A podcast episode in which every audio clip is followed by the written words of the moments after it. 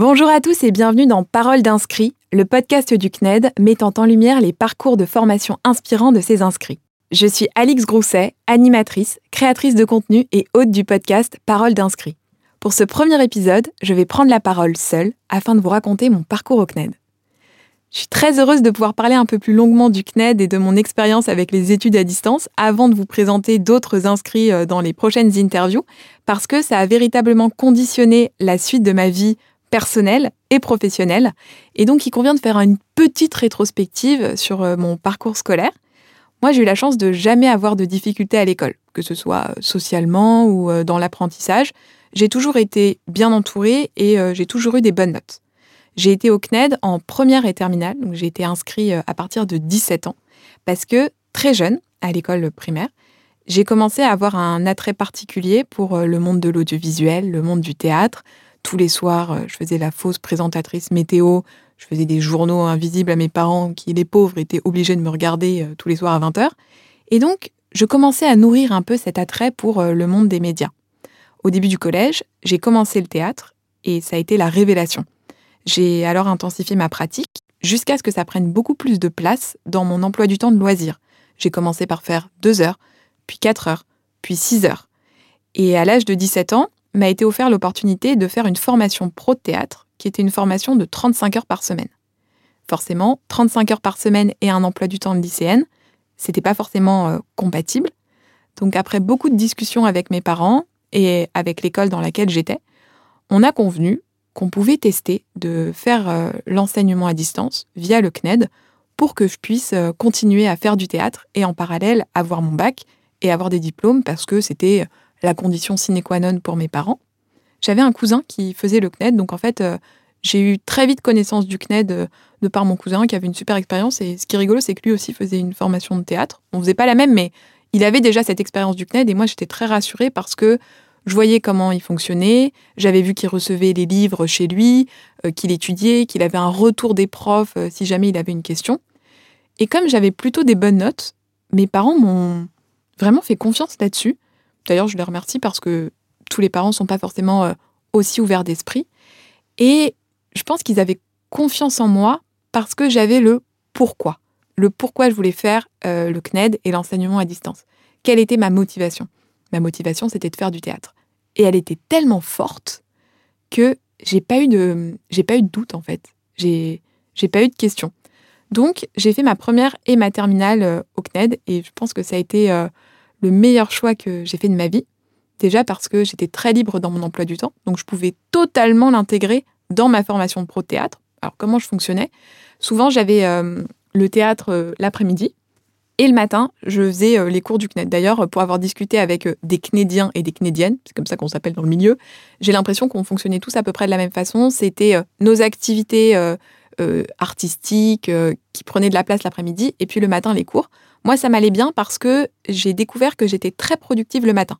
C'est aussi un des enseignements que j'ai tiré de ces années au CNED, c'est me connaître davantage et connaître les moments pendant lesquels j'étais le plus à même de travailler, ce qui me sert d'ailleurs aujourd'hui dans mon activité. Je sais que le matin, c'est le moment où euh, mon esprit est très éveillé et euh, très en capacité d'apprendre. Donc quand je dois apprendre des interviews, parce qu'aujourd'hui c'est ce qui fait mon métier, c'est de faire des interviews, apprendre des interviews, les rédiger, je vais surtout le faire le matin parce que c'est le moment où je suis le plus à même de le faire. Mon emploi du temps était euh, variable, donc je travaillais le matin, l'après-midi souvent j'avais les, cours de théâtre, et puis est arrivée dans ma vie euh, à partir de 18 ans, la radio. Je me suis passionnée pour la radio. Donc là, j'ai rajouté au théâtre la radio. Et finalement, c'est la radio qui a pris plus de place sur le théâtre. Et là, j'avais des émissions le soir. Donc, il fallait que je m'organise un peu différemment. Je travaillais pas mal le week-end, mais ça me dérangeait pas parce que, comme certaines journées de la semaine, euh, je, travaillais en radio, j'avais des émissions. Et ben, c'était des journées où je travaillais pas les cours du CNED. Hop, je le faisais euh, le samedi et le dimanche. Comme ça, je pouvais faire à mon rythme et j'ai vraiment adapté mon rythme à euh, ma situation professionnelle.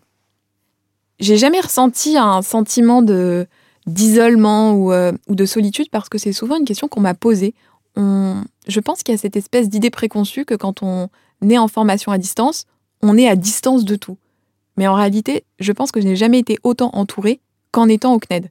Déjà parce que, comme j'avais ma situation professionnelle à côté, que je travaillais en radio, que euh, j'avais le théâtre, j'étais tous les jours euh, sociabilisée avec des gens qui en plus étaient plus âgés. Donc je trouve que même en termes d'épanouissement, pour moi, c'était euh, hyper intéressant. Je travaillais avec des gens qui étaient très ouverts d'esprit. Et en plus, je m'organisais pour continuer à voir mes amis de l'école, et d'ailleurs qui sont toujours mes amis. Donc j'ai réussi à garder bah, tous mes amis d'enfance, parce qu'en fait, quand eux terminaient leur cours à 18h, moi je m'organisais parfois pour venir les voir. Au moins deux fois par semaine, on se retrouvait au café. Ça demande de l'organisation, de se créer ces moments ensemble, mais euh, c'est pas du tout incompatible, et bien au contraire, parce que moi j'étais un peu plus flexible qu'eux finalement, donc c'était pour moi plus facile de se voir que eux qui étaient en cours toute la journée et qui n'avaient pas forcément le, le moyen, les moyens de, communiquer entre eux, parce que bah, quand on est en cours, fatalement, on, doit, c'est pas le café, quoi. Donc pour moi, c'était beaucoup plus simple de se fixer des, petites, euh, des petits rendez-vous et puis de se créer cette routine. D'un point de vue euh, factuel par rapport au CNED, pareil, je me suis jamais sentie abandonnée parce qu'en fait, chaque semaine, j'avais des devoirs à rendre et en début d'année, je me faisais un gros planning de tous les devoirs que je devais rendre. Moi, j'étais en première et terminale ES, donc qui était à l'époque, euh, je dis à l'époque, mon Dieu, mais oui, c'était à l'époque, c'était euh, économie avec euh, une, option sciences politiques, une majeure en sciences politiques. Et donc, j'avais fait comme ça tout mon, tout mon petit emploi du temps. J'avais des, des, gros devoirs à rendre en éco et en histoire, qui étaient les matières avec les plus gros coefficients. Une fois que j'avais mon emploi du temps, ce que je faisais, c'est qu'au lieu de faire une heure d'histoire dans la journée, une heure de maths, une heure d'éco, généralement, je m'organisais par journée. C'était une journée histoire, une journée éco, une journée maths, et puis les matières dans lesquelles j'avais le plus de difficultés, notamment les maths. Faut quand même dire ce qu'il y a. Les maths, c'était pas ma, matière forte. Euh, je pouvais travailler deux fois plus en maths et moins en histoire parce qu'en fait, j'avais moins besoin de travailler en histoire comme c'était une matière sur laquelle j'avais des facilités. Et c'est ça aussi que j'ai beaucoup apprécié, c'est que dans un cursus classique, qu'on soit bon ou mauvais dans une matière, on n'a pas le choix. Si on a 5 heures de maths le lundi, bon, bah, on est obligé de faire les 5 heures de maths. Mais si on est hyper bon en maths, on n'a peut-être pas forcément besoin de ces 5 heures, mais peut-être qu'on a besoin de plus d'heures en histoire. Et moi, c'est comme ça que j'ai vraiment réussi à, à bien travailler, c'est en aménageant mon emploi du temps par rapport aux matières pour lesquelles j'avais besoin de plus de, travail. Et ça, c'était super intéressant pour moi parce que ça me permettait aussi d'aller au-delà simplement du cours et au-delà d'un travail qui peut être superficiel pour le contrôle, mais de travailler beaucoup plus. Pour l'histoire, je me suis passionnée d'aller, quand j'avais des compositions à faire, je me souviens sur euh, l'affaire Dreyfus, il y avait une exposition à ce moment-là, je me revois aller à l'expo, regarder des documentaires, écouter des podcasts, et ça enrichissait tellement mon apprentissage que le jour où je devais rendre mon devoir, j'avais énormément d'exemples à citer parce que j'avais eu le temps d'enrichir euh, mes connaissances. Et pas simplement faire un travail qui serait entre guillemets superficiel, certes qui m'aurait apporté une bonne note parce que j'aurais travaillé à fond juste avant le devoir, mais trois jours plus tard, je me serais plus souvenu de ce que j'avais écrit. Aujourd'hui, j'ai tellement pu enrichir ma connaissance, tellement pu enrichir ma culture que je me souviens de mon programme par cœur. Mon programme d'éco, d'histoire euh, de, de terminale, je l'ai adoré parce que euh, j'ai pris ça comme un jeu en fait. J'ai pris ça comme un moyen de, de découvrir tellement de choses et, ça, pour le coup, je trouve que l'enseignement à distance, c'est formidable.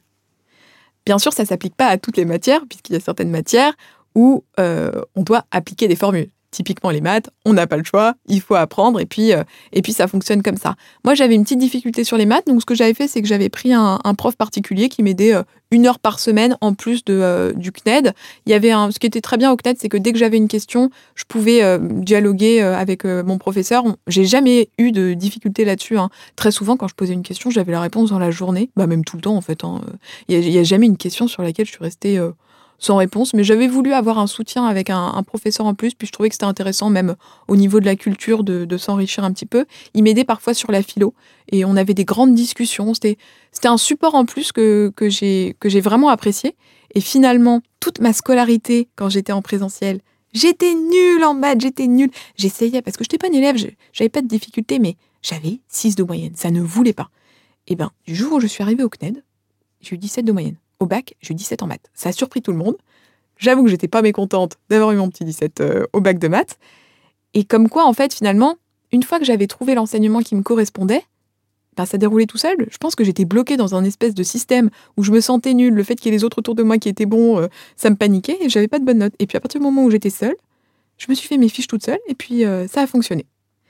Il y a un petit truc qui m'a beaucoup aidé aussi, c'était d'enregistrer mes fiches sur mon téléphone en note audio. Au moment où je révisais le bac, j'ai essayé de, voir comment je travaillais. Je me suis rendu compte que, effectivement, le fait de dire ses plans d'histoire euh, sur son téléphone, alors je faisais comme un podcast, comme ça. Donc euh, ça pouvait être, je je sais pas si c'était le sujet sur en géo l'Asie du Sud et de l'Est, j'allais faire partie 1, l'Asie du Sud et de l'Est, situation géographique. Partie 2, conditions économiques. Et donc au moment du bac, j'avais tous mes plans comme ça d'histoire et d'écho qui étaient dans mon téléphone et je les écoutais dès que j'étais dans la rue, dès que j'étais dans le métro. Comme ça, je gagnais du temps. Et le jour où je suis arrivée euh, pour ma composition en histoire, j'ai juste eu à dérouler mon plan que j'avais appris par cœur et ensuite à enrichir avec tous les exemples que j'avais eus dans l'année, puisque, comme je vous disais, dans l'année, j'étais partie voir des expos, euh, regarder des films, écouter des podcasts, etc. Donc ça, c'était vraiment génial pour ça. C'est un conseil que je peux vous donner peu importe d'ailleurs euh, si vous êtes au bac, si vous êtes en CAP, peu importe le diplôme que vous passez, pensez à ça. Enregistrez des fiches sur votre téléphone en audio, comme ça vous pouvez les retrouver n'importe quand. Indépendamment de ça, j'ai aussi appris à découvrir quel type de mémoire j'avais. J'ai visiblement une mémoire visuelle et par l'écrit. Pour apprendre, j'avais besoin de tout synthétiser sur des fiches et surtout d'avoir un code couleur vraiment précis. J'avais toujours le même code couleur. Souviens, c'était les titres de chapitres en rouge, les sous-parties en vert et les sous-sous-parties en violet. Et c'est quelque chose que j'ai gardé aujourd'hui. Alors pas forcément avec les couleurs, mais dans mon emploi du temps, tous mes, tous mes rendez-vous, tout est avec des petits émojis. Et chaque émoji représente vraiment quelque chose de précis et ça m'aide beaucoup à, visualiser mon emploi du temps. Donc ça, c'est encore quelque chose que j'ai gardé de mes études, de faire vraiment des, choses par catégorie et par euh, code couleur. Finalement, les seules appréhensions que j'avais étaient plutôt liées au niveau scolaire général, parce que j'avais des super notes, mais j'avais toujours peur d'être en dessous euh, de mes amis qui étaient euh, dans un cursus euh, plus classique en présentiel. Idem pour les révisions du bac, j'avais un peu de mal à évaluer si je travaillais assez par rapport aux autres. Finalement, ça s'est bien passé parce que j'ai eu mon bac euh, avec mention très bien et ça m'a surtout donné envie de continuer sur un cursus euh, à distance parce qu'après j'ai passé une licence à distance. Ça m'a vraiment donné ce goût de l'apprentissage euh, par soi-même et je pense que ça a tellement conditionné ma vie professionnelle aujourd'hui parce qu'aujourd'hui je travaille pour moi. Donc cette expérience m'a appris la rigueur du travail, l'organisation et surtout la détermination Grâce à ça, j'ai pu rentrer très vite dans le monde du travail et surtout m'épanouir. Donc si je pouvais donner un seul conseil, ce serait toujours d'avoir son objectif en tête, le pourquoi vous faites tout ça, et ce sera votre moteur. J'espère que ce premier épisode d'introduction vous aura plu. On se donne rendez-vous prochainement pour la première interview dans laquelle je ne serai pas seule, puisque je serai en compagnie de Nicolas qui nous parlera de sa reconversion professionnelle. Si vous aussi vous souhaitez entamer un parcours de reconversion professionnelle, des études ou suivre votre cursus scolaire à distance, rendez-vous sur CNED.fr pour retrouver l'ensemble des formations du CNED et découvrir d'autres paroles d'inscrits. À bientôt!